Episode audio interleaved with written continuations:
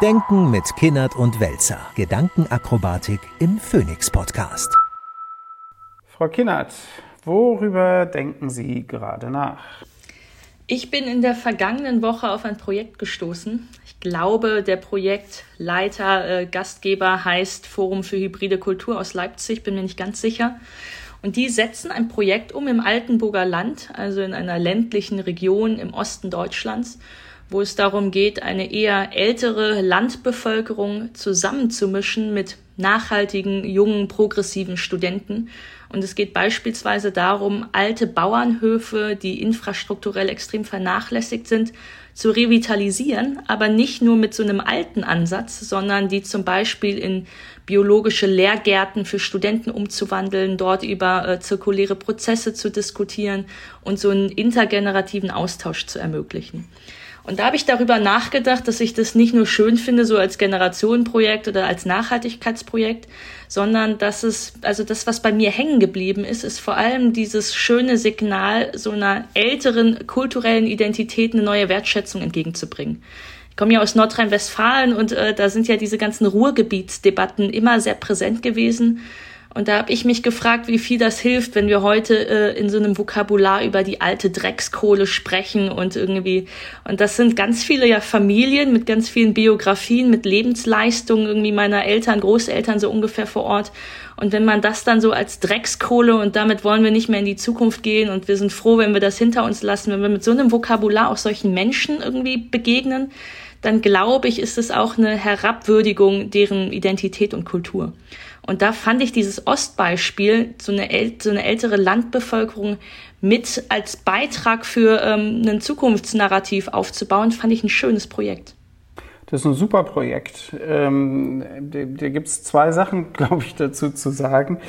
Das eine, und da sollten wir gleich ausführlicher drüber sprechen, ist, dass diese konkreten Projekte vor Ort letztlich viel interessanter sind als alle diese Konferenzen, Sammelbände, Erwägungen, Sonderausgaben, äh, Future Summits und hast du nicht gesehen.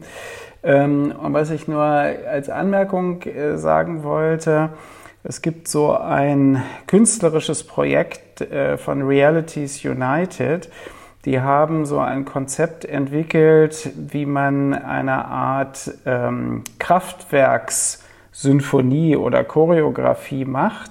Genau aus dem Grund, weil sie sagen, wir haben keine Abschiedsrituale. In all diesen äh, klassischen Technologien, also Kraftwerke, auch Atomkraftwerke, alles das, was abgeschafft wird, hängen ganze Regionen, hängen Berufe, hängen Ausbildungen, hängt Lebensarbeitszeit und man fährt die einfach runter. Man macht die aus.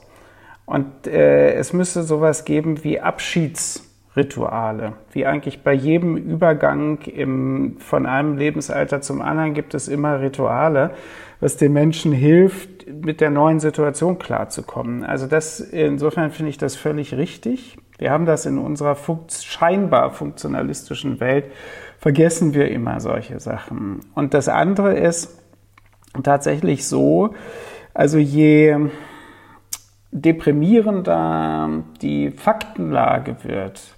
Letzte Woche hat ja der Extremwetterkongress äh, mitgeteilt, 1,5 Grad wird nichts mehr. Und wir sind ja ständig mit solchen Realitäten konfrontiert. Desto mehr interessieren mich halt auch diese konkreten Projekte. Ähm, besonders dann, wenn sie in der Lage sind, tatsächlich was Positives zu vermitteln. Und wo man das Gefühl hat, wenn man da vor Ort ist, ach Gott, wir reden immer so depressiv, aber hier geht ja was. Das finde ich total extrem wichtig, finde ich sogar wichtiger, als es überhaupt jemals gewesen ist. Was sind denn Gelingensbedingungen vor Ort? Ich habe immer gedacht, das liegt daran, dass da dieser eine Bürgermeister ist, der es unbedingt wissen will und der da halt die paar Meter mehr geht. Inzwischen glaube ich, das müssen oft auch einfach junge Leute sein, quer irgendwie äh, Karrieristen sein, die einfach in so eine Kommunalpolitik reinschießen und diese alte Logik gar nicht übernehmen. Ich war letztens, habe ich mich mit ähm, einem Kommunalrat unterhalten und da ging es darum, dass sie so eine Fahrradtrasse irgendwie errichtet haben und daneben dieser Fahrradtrasse sind bestimmte Mülleimer und trotzdem ist dieser Grünstreifen neben der Fahrradtrasse immer vermüllt. Und dann hat man sich da im Kommunalparlament aufgeregt, äh, was, warum denn die Fahrradfahrer da den Müll neben die Mülleimer schmeißen und wie wir mit der Stadtwerke verhandeln, wann das denn da wieder aufgeräumt wird und in welcher Regelmäßigkeit und das kostet und kann die Stadtwerke überhaupt.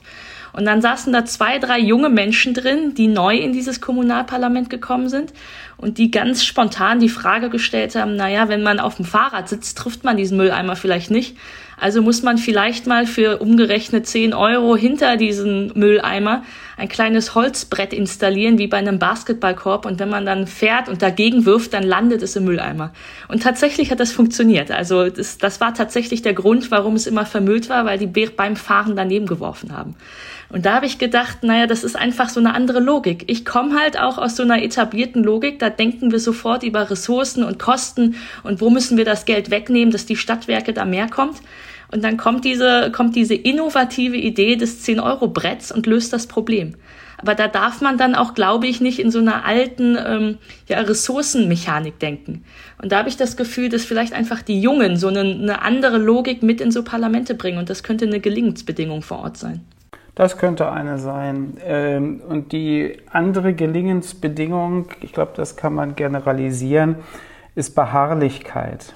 Also alle Projekte, die ich kenne, die ähm, ja über, über lange Zeit eine ganze Struktur vor Ort in einer Gemeinde oder einer Kommune verändert haben, die leben von der Beharrlichkeit derjenigen, die das machen. Also sprich, beim ersten Gegenwind sich nicht frustrieren zu lassen, sondern dann die Situation analysieren und sagen, woran liegt es denn jetzt? Was haben wir denn falsch gemacht? Sind wir von, kommen wir zu sehr mit unseren Ideen von außen, nehmen zu wenig zur Kenntnis, was die Praktiken vor Ort sind und all solche Sachen. Also ich war jetzt gerade, insofern trifft sich das ähm, vergangene Woche in einem Ökodorf, kleinen Jasedo, ähm, kurz vor Usedom ist das.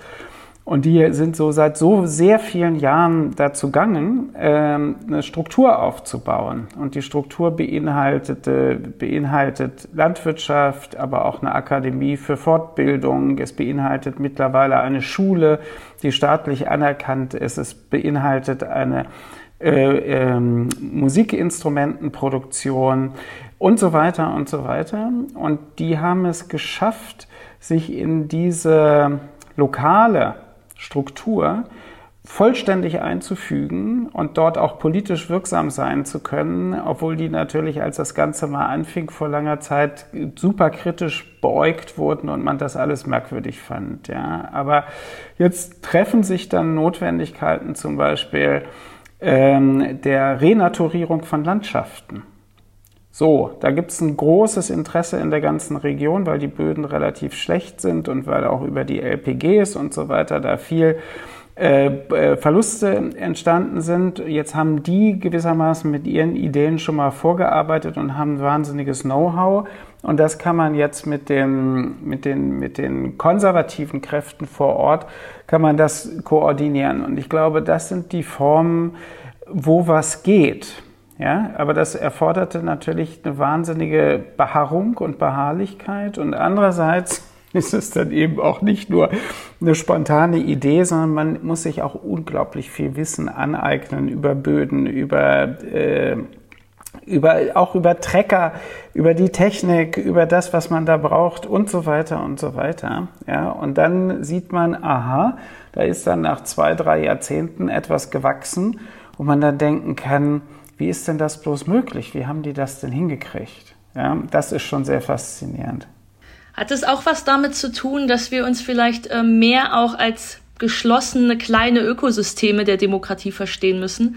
Weil ich in den verschiedenen Gesprächen, die ich auch gerade mit jungen Leuten führe, geht es ja ganz oft darum, alles ist europäisch und global und ich kann hier gar keinen Unterschied machen und alles ist viel zu groß und zu abstrakt.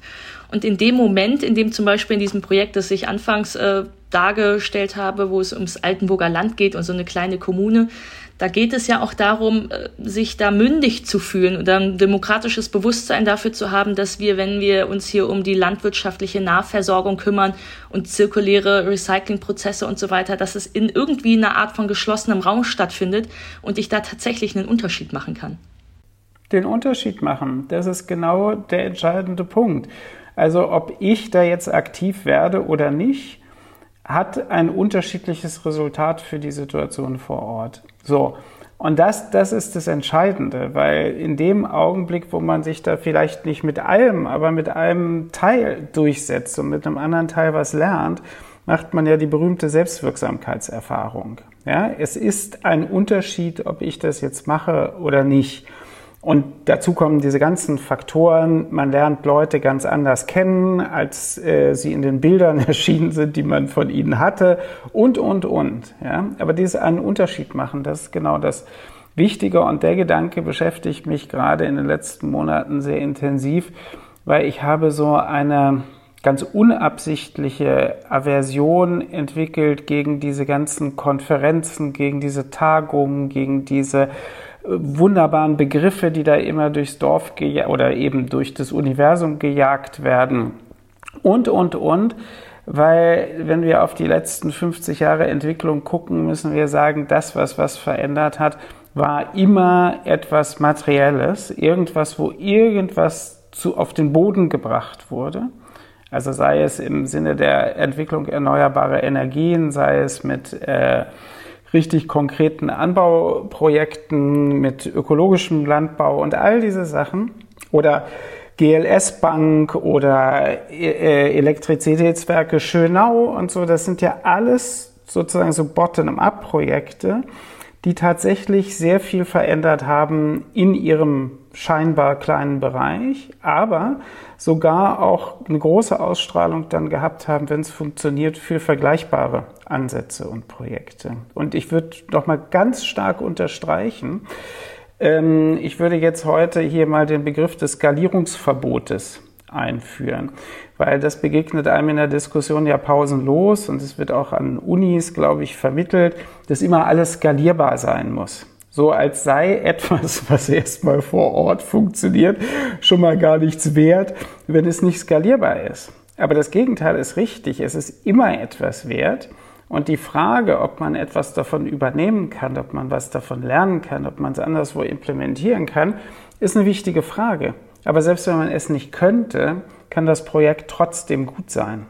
Das passt äh, sehr zu meinem Denken der letzten Wochen, wo ich das Subsidiaritätsprinzip, eigentlich ein grundchristdemokratisches, konservatives Prinzip, Subsidiärprojekte oder Probleme anzugehen, nochmal wieder entdeckt habe und habe das Gefühl, dass diese Zentralisierungs- oder diese Zentralismusdenke auch in den Debatten ja eigentlich wahnsinnig hinderlich ist. Ich habe ja gar nichts dagegen, dass man Projekte skalieren kann, aber dann muss man ja auch ganz genau hinschauen, ob die qualitativen Merkmale überall stimmen. Und wenn ich da eine Kirchengemeinde habe, die auch nur ein bisschen anders denkt als in einem anderen Ort, dann funktioniert ein ganz bestimmtes Rezept für Integrationspolitik dort und dort aber vielleicht nicht. Das heißt, da muss man ja ganz genau hingucken. Und das hat ja was mit Kontextualisierung wieder zu tun. Was ist das? Ist das eine ähm, kapitalistische Denke, dass wir glauben, wir sparen Dinge ein, indem wir Dinge ähm, nach oben, nach oben äh, zimmern und quasi von unten nach oben äh, sofort anwenden können und dadurch äh, vielleicht Potenziale woanders einsparen? Also hat das was mit Rationalisierung zu tun? Oder hat das ja, was mit einer Macht, mit einer, mit einer Machtsammlung von ganz oben zu tun? Also womit hat es zu tun? Es hat was damit zu tun, dass man in weiten Teilen nur im Modus der Steigerung denken kann. Und deshalb sofort gedacht wird, wie kann ich das wachsen lassen, wie kann ich das skalieren, wie kann ich das verbreiten und, und, und. Und das ist in dem Sinne nicht eine kapitalistische Logik, sondern eine wachstumskapitalistische Logik, die da eine Rolle spielt. Und ich würde, ja, wie, wie bei ganz vielen anderen Themen auch, sagen, wir müssen uns davon frei machen, weil man sieht häufig den Wald vor lauter Bäumen nicht.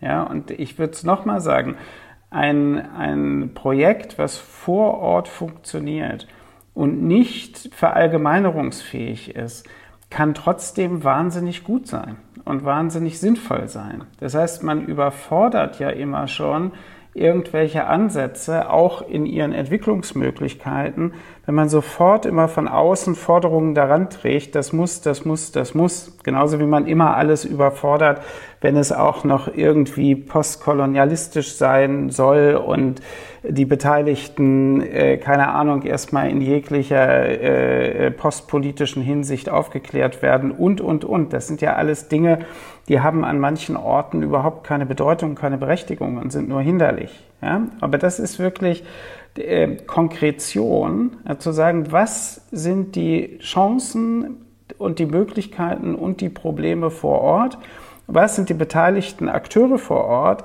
und kann ich mit denen jetzt etwas machen, von dem ich glaube, das verbessert eine Situation. So, das ist very simple. Ist übrigens ein klassisches unternehmerisches Denken.